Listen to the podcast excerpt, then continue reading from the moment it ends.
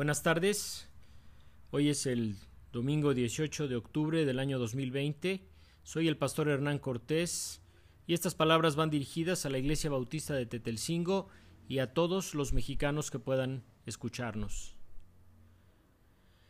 Le damos gracias a Dios por el hermano Raúl Galvez Caimí, que cumplió 97 años. Gracias a Dios que lo ha cuidado y le pedimos al Señor que lo fortalezca. Y también le pedimos al Señor por la niña Linda Romero Campos que está en el hospital, que el Señor la sane completamente. En el nombre de Jesús. Amén. Escuchamos el Salmo 24. Del Señor es la tierra y todo cuanto hay en ella, el mundo y cuantos lo habitan porque Él la afirmó sobre los mares, le estableció sobre los ríos. ¿Quién puede subir al monte del Señor? ¿Quién puede estar en su lugar santo? Solo el de manos limpias y corazón puro, el que no adora ídolos vanos, ni jura por dioses falsos. Quien es así recibe bendiciones del Señor. Dios su Salvador le hará justicia. Tal es la generación de los que a ti acuden, de los que buscan tu rostro, oh Dios de Jacob. Eleven puertas sus dinteles, Levántense puertas antiguas, que va a entrar el Rey de la Gloria. ¿Quién es este Rey de la Gloria? El Señor, el fuerte y valiente, el Señor, el valiente guerrero. Eleven puertas sus dinteles, levántense, puertas antiguas, que va a entrar el Rey de la Gloria. ¿Quién es este Rey de la Gloria? Es el Señor, Todopoderoso. Él es el Rey de la Gloria. Nadie nos advirtió que un desastre mundial ocurriría en el año 2020. ¿Y si nos hubieran advertido, lo habríamos evitado? Probablemente sí.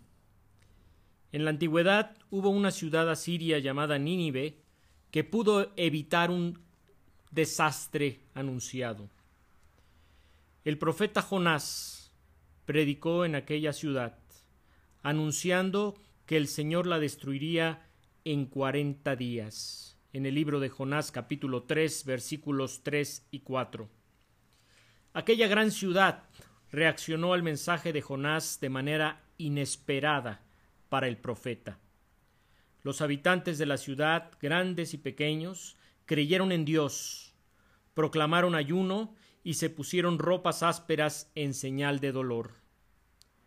Cuando la noticia llegó al rey de Nínive, también él se levantó de su trono, se quitó sus vestiduras reales, se puso ropas ásperas y se sentó en el suelo. Luego el rey y sus ministros dieron a conocer por toda la ciudad el siguiente decreto que nadie tome ningún alimento, que tampoco se dé de comer ni de beber al ganado y a los rebaños. Al contrario, vístanse todos con ropas ásperas en señal de dolor y clamen a Dios con todas sus fuerzas. Deje cada uno su mala conducta y la violencia que ha estado cometiendo hasta ahora. Tal vez Dios cambie de parecer y se calme su ira y así no moriremos. Dios vio lo que hacía la gente de Nínive y cómo dejaba su mala conducta, y decidió no hacerles el daño que les había anunciado. En el libro de Jonás capítulo 3 versículos 5 al 10. En Nínive había mucha violencia, como existe ahora en muchas ciudades mexicanas. La maldad se apodera de ciudades enteras y provoca la ira del Creador y Señor de toda la tierra. Dios advirtió a Nínive que su destrucción estaba a la puerta por medio del profeta Jonás. Nínive escuchó el mensaje de Jonás, creyó a Dios y se arrepintió. Desde el más grande hasta el más pequeño cambió su mala conducta y el Señor decidió detener la destrucción anunciada. Si nos hubieran advertido con anticipación del desastre que vendría, tal vez podríamos haberlo detenido. Sin embargo, esta vez Dios no envió mensajeros para advertirlo.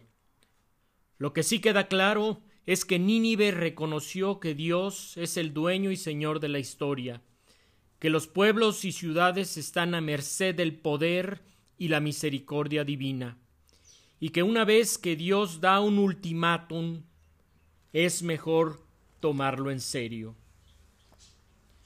¿Se da cuenta usted que el destino de las naciones está en manos de Dios? ¿Con qué derecho y autoridad Dios construye y destruye a un pueblo o ciudad? Pues con el mismo derecho y autoridad que usted tiene para destruir y construir su casa. El salmista David afirma la autoridad y el derecho que el Señor tiene sobre nosotros. Del Señor es el mundo entero, con todo lo que en él hay con todo lo que en él vive, porque el Señor puso las bases de la tierra y la firmó sobre los mares y ríos. El secreto de esta fundación es la omnipotencia de Dios, que ha edificado una cosa tan pesada como esta tierra sobre un fundamento tan flaco como es el agua, escribió el comentarista de los Salmos Juan de Valdés. ¿Alguien tiene una queja contra el arquitecto y dueño de los cielos y la tierra y de todo lo que existe en ellos? Jonás sí tuvo una queja contra Dios porque no destruyó a Nínive. Aquel profeta se enojó tanto que se durmió debajo de la sombra de una calabacera. El profeta durmió plácidamente. Luego Dios dispuso que aquella planta se secara.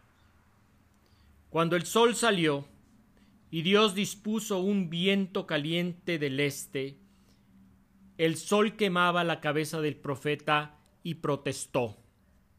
Prefería morir que seguir viviendo. El Señor cuestionó su enojo por la planta seca que Jonás no había plantado ni hecho crecer pero deseaba que estuviera. Pues así el Señor también deseaba que Nínive permaneciera con más de ciento veinte mil niños inocentes y muchos animales. ¿Piensa usted que a Dios no le duelen un millón noventa y seis mil muertos por causa del COVID-19 en todo el mundo? Sí le duelen porque Él es nuestro Creador. Todavía podemos detener mayor destrucción en el planeta. ¿Por qué no creemos a Dios y a su Hijo Jesucristo y cambiamos nuestra mala conducta? ¿Por qué no dejamos la violencia entre nosotros? Entonces el Señor observará desde los cielos. ¿Cómo nos presentaremos delante del Señor? Hay que tener las manos y la mente limpios de todo pecado. No adorar ídolos ni hacer juramentos falsos. Entonces el Señor nos dará bendición y hará justicia. Estos son los adoradores que Dios busca como aquellos habitantes de Nínive que escucharon, creyeron en Dios y abandonaron su mala conducta. Pronto se abrirán las puertas y entrará el Rey de Gloria. ¿Quién es el Rey de Gloria?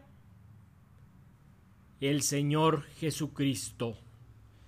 Jesucristo vendrá otra vez en las nubes del cielo. La señal de Jesús aparecerá en el cielo y se angustiarán todas las razas de la tierra. Verán al Hijo del Hombre venir sobre las nubes del cielo con poder y gran gloria en el Evangelio de Mateo capítulo 24 versículo 30. Es el momento oportuno para creer en Jesucristo y arrepentirse delante del Creador y Señor de la tierra. Si confesamos nuestros pecados a Dios y creemos en Jesucristo su Hijo, la sangre de Jesús nos limpiará de toda maldad y nos salvará para vida eterna. Amén. Escuchamos el himno El mundo es del Señor.